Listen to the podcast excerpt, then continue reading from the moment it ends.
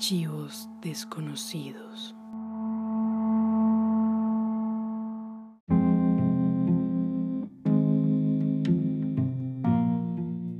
Hola, ¿qué tal? Te doy nuevamente la bienvenida a Archivos desconocidos, el podcast del misterio y el terror.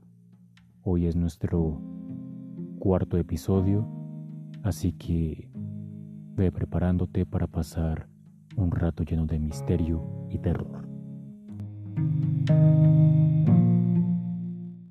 En este episodio vamos a hablar de uno de los sucesos más oscuros y tristes en la historia de Colombia, en lo que es considerado uno de los mayores desastres naturales sucedidos en la historia.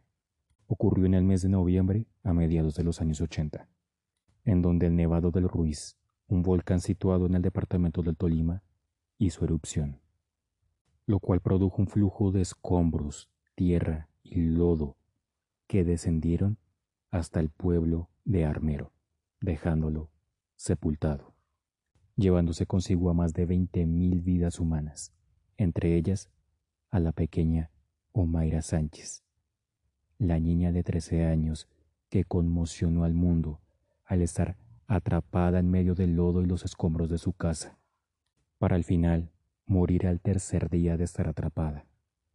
Y muchos dicen que esas veinte mil personas que murieron, sus espíritus aún siguen rondando por el pueblo fantasma de Armero, ya que muchos parapsicólogos atribuyen a que cuando sucede una catástrofe de tal magnitud, es alimento para los espíritus malignos de alimentarse del dolor de las personas que sufrieron ahí lo cual impide que esos espíritus no puedan descansar en paz y no puedan trascender, y están condenados a vivir un ciclo que se repite y se repite, repitiendo aquel fatídico día lleno de angustia y dolor. Y quizá pienses que la causa de eso fue de la madre naturaleza. Pero, ¿qué pasaría si te enteras de que hay otra posible causa de aquel fatídico día? Una que implica una maldición, una maldición que alguien le puso al pueblo de Armero años atrás. Y de eso se trata el episodio de hoy. Pero antes, vamos a aclarar un punto. Como se dijo anteriormente, este ha sido uno de los desastres naturales más grandes que ha sucedido en el país. Y aquel día Colombia estaba llena de dolor y tristeza por las miles de vidas que se perdieron aquel día. Por lo cual, este episodio lo hacemos con el mayor de los respetos. Nuestra idea no es incentivar al morbo, sino informarte de lo que sucedió aquel día y darte otra visión de otra posible causa de aquel desastre natural. Así que nuevamente esto lo hacemos con mucho respeto, respeto por todas esas vidas que se perdieron aquel día, también por las personas que sobrevivieron y por las personas que perdieron algún familiar o un ser querido que murió aquel día. Dicho eso, vamos con el archivo 91533, La maldición de Armero. 13 de noviembre de 1985. Es un día normal en el bello pueblo de Armero, conocido principalmente por sus bailes folclóricos y ser el principal exportador de algodón. Los niños juegan en la calle, la gente está riendo, hablando y haciendo sus tareas del día a día, un día cualquiera. Cae la noche y algunos se van a dormir, o salen con sus amigos a tomarse unas cervezas. Cuando de pronto notan que empieza a llover y esa lluvia se transformaría en una tormenta de piedritas grisáceas. Y al final escuchan un estruendo, un estruendo como si se tratara del fin del mundo. Y a lo lejos notan como un flujo de lodo y erupción volcánica va descendiendo en dirección hacia el pueblo. A la mañana siguiente, Armero quedó bajo tierra. Solamente 9.000 personas sobrevivieron. Las otras 20.000 personas murieron aquella noche. Habrían sido 10.000 personas, ya que Omaira Sánchez, una niña de 13 años de edad, logró sobrevivir aquella noche. Sin embargo, ella quedaría atrapada en medio del lodo y los restos de su casa. Los medios de comunicación acudieron al lugar y la empezaron a grabar, mostrando su agonía y el dolor por el que ella estaba pasando. Sin embargo, le aplaudían la valentía de esa niña por seguir luchando, por querer vivir, ya que ella decía que aún le quedaba mucha vida por delante, que quería volver al colegio y estar con sus amigos y hacer muchas cosas más. Pero al tercer día de estar atrapada, ella falleció. Pero su legado aún permanece vivo, ya que Omaira Sánchez es considerada una santa. Y hoy en día muchas personas van a su tumba para pedirle que ella les conceda un milagro. Y muchos dicen que ella sí concede milagros. Hoy en día Armero es un pueblo fantasma y muchos dicen que el desastre se pudo haber prevenido, ya que años antes el volcán ya había hecho erupción. Y hace un año, varios expertos le habían dicho al gobierno de Colombia y a la alcaldía de Armero que se prepararan, porque en cualquier momento el volcán podría hacer nuevamente erupción.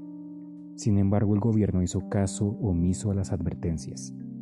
E incluso un geólogo fue meses antes a Armero a advertirles a los ciudadanos. Sin embargo, los ciudadanos no le hicieron caso. Lo tildaron de loco y se confiaron. Esa es la explicación racional de la causa del desastre. Pero hay otra teoría, una que tiene que ver con una maldición.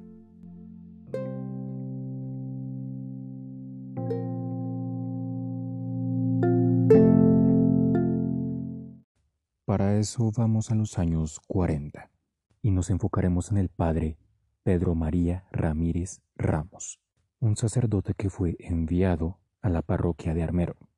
Una vez que el padre llegó y comenzó a administrar la iglesia y a dar las misas, comenzó a cosechar una mala imagen en el pueblo de Armero, ya que muchos argumentaban que el padre solamente aceptaba a personas dentro de la parroquia de acuerdo a sus tendencias políticas y estatus social. También lo catalogaban de prepotente y clasista, y que discriminaba a las personas de estrato bajo o que poseían una mala situación económica. Las personas estaban cansadas de él y querían que se fuera del pueblo. Incluso las monjas de la parroquia se lo advirtieron, pero él dijo que aún no se podía ir, ya que muchas familias aún contaban con él. Y el pueblo indignado decidió tomar medidas en el asunto. Así que el 9 de abril de 1948, aprovechando el caos por el Bogotazo, otro momento histórico en la historia de Colombia, el pueblo entró a la parroquia buscando al padre. Al encontrarlo, lo sacaron de la parroquia y lo tiraron al suelo, y lo asesinaron a machetazos.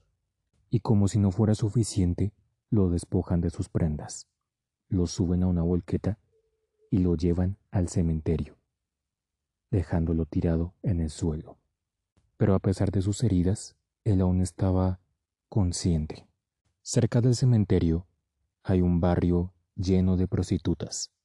Ellas se percatan del cuerpo del padre, así que deciden ir a socorrerlo.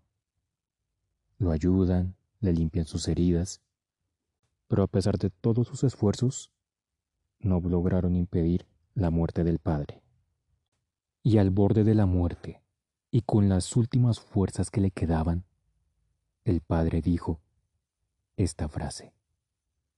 No quedará piedra sobre piedra en armero.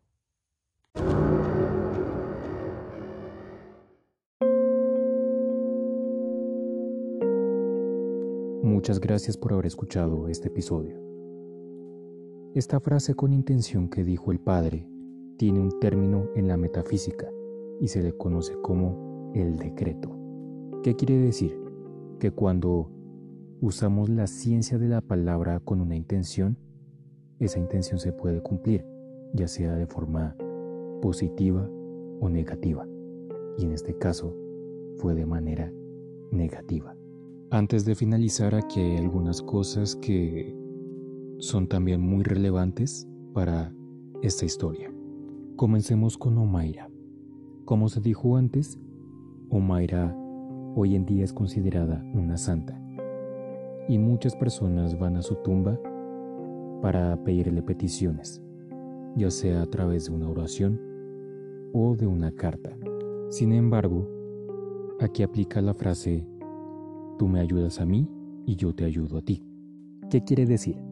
Si tú, por ejemplo, un día vas a la tumba de Omaira y le pides que te ayude a conseguir el trabajo que tú quieres o te ayude a curar a un ser querido que está muy enfermo y ella te cumple el milagro, tú a cambio le tienes que pagar con alguna cosa.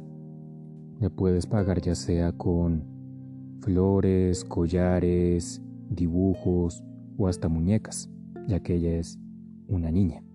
De hecho, hay una historia de un hombre que fue a la tumba de Omaira y le pidió que por favor curara a su hijo que estaba enfermo de gravedad y que a cambio él le pondría un poste de luz para que su tumba estuviera iluminada. Y Omaira lo hace, cura a su hijo. Y hoy en día su tumba está iluminada por el poste de luz que le puso ese Señor. Ahora, como se dijo antes, el flujo de lodo dejó enterrado a Armero. Sin embargo, solamente tres lugares quedaron intactos.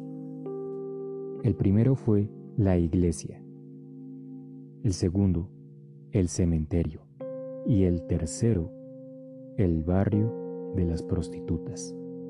Muchos aseguran que no fueron afectados debido a su ubicación geográfica. Pero ahora que conoces la historia del padre Ramírez, ¿tú sí pensarías que tuvo que ver por la ubicación geográfica? ¿O algo anormal interfirió ahí?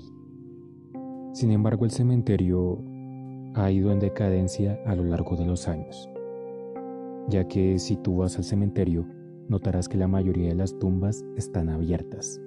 Han saqueado órganos, tumbas vacías e incluso hay indicios de que ahí se ha practicado magia negra. Ahora, en cuanto al padre Ramírez, muchos aseguran que su espíritu aún vaga en la iglesia de Armero. Incluso, cuando atraparon a los asesinos del padre, a pocos días de estar encerrados, les pidieron a los guardias que por favor los llevaran a otra cárcel ya que por las noches se les aparecía el Padre. Si el episodio te gustó y quieres saber más historias sobre misterio y terror, te invito a que te suscribas y lo compartas con tus amigos, familiares y conocidos, para que sigamos creciendo mucho más y te podamos seguir brindando muchos más casos. Nos puedes encontrar en Spotify, Anchor y Google Podcast. Recuerda que cada viernes subimos nuevo episodio. También te invito a que nos sigas en Instagram como Archivos Desconocidos Podcast, donde vamos a estar subiendo los avances del siguiente episodio. Yo soy el anfitrión y nos veremos en esta vida o en la otra. Chao, chao.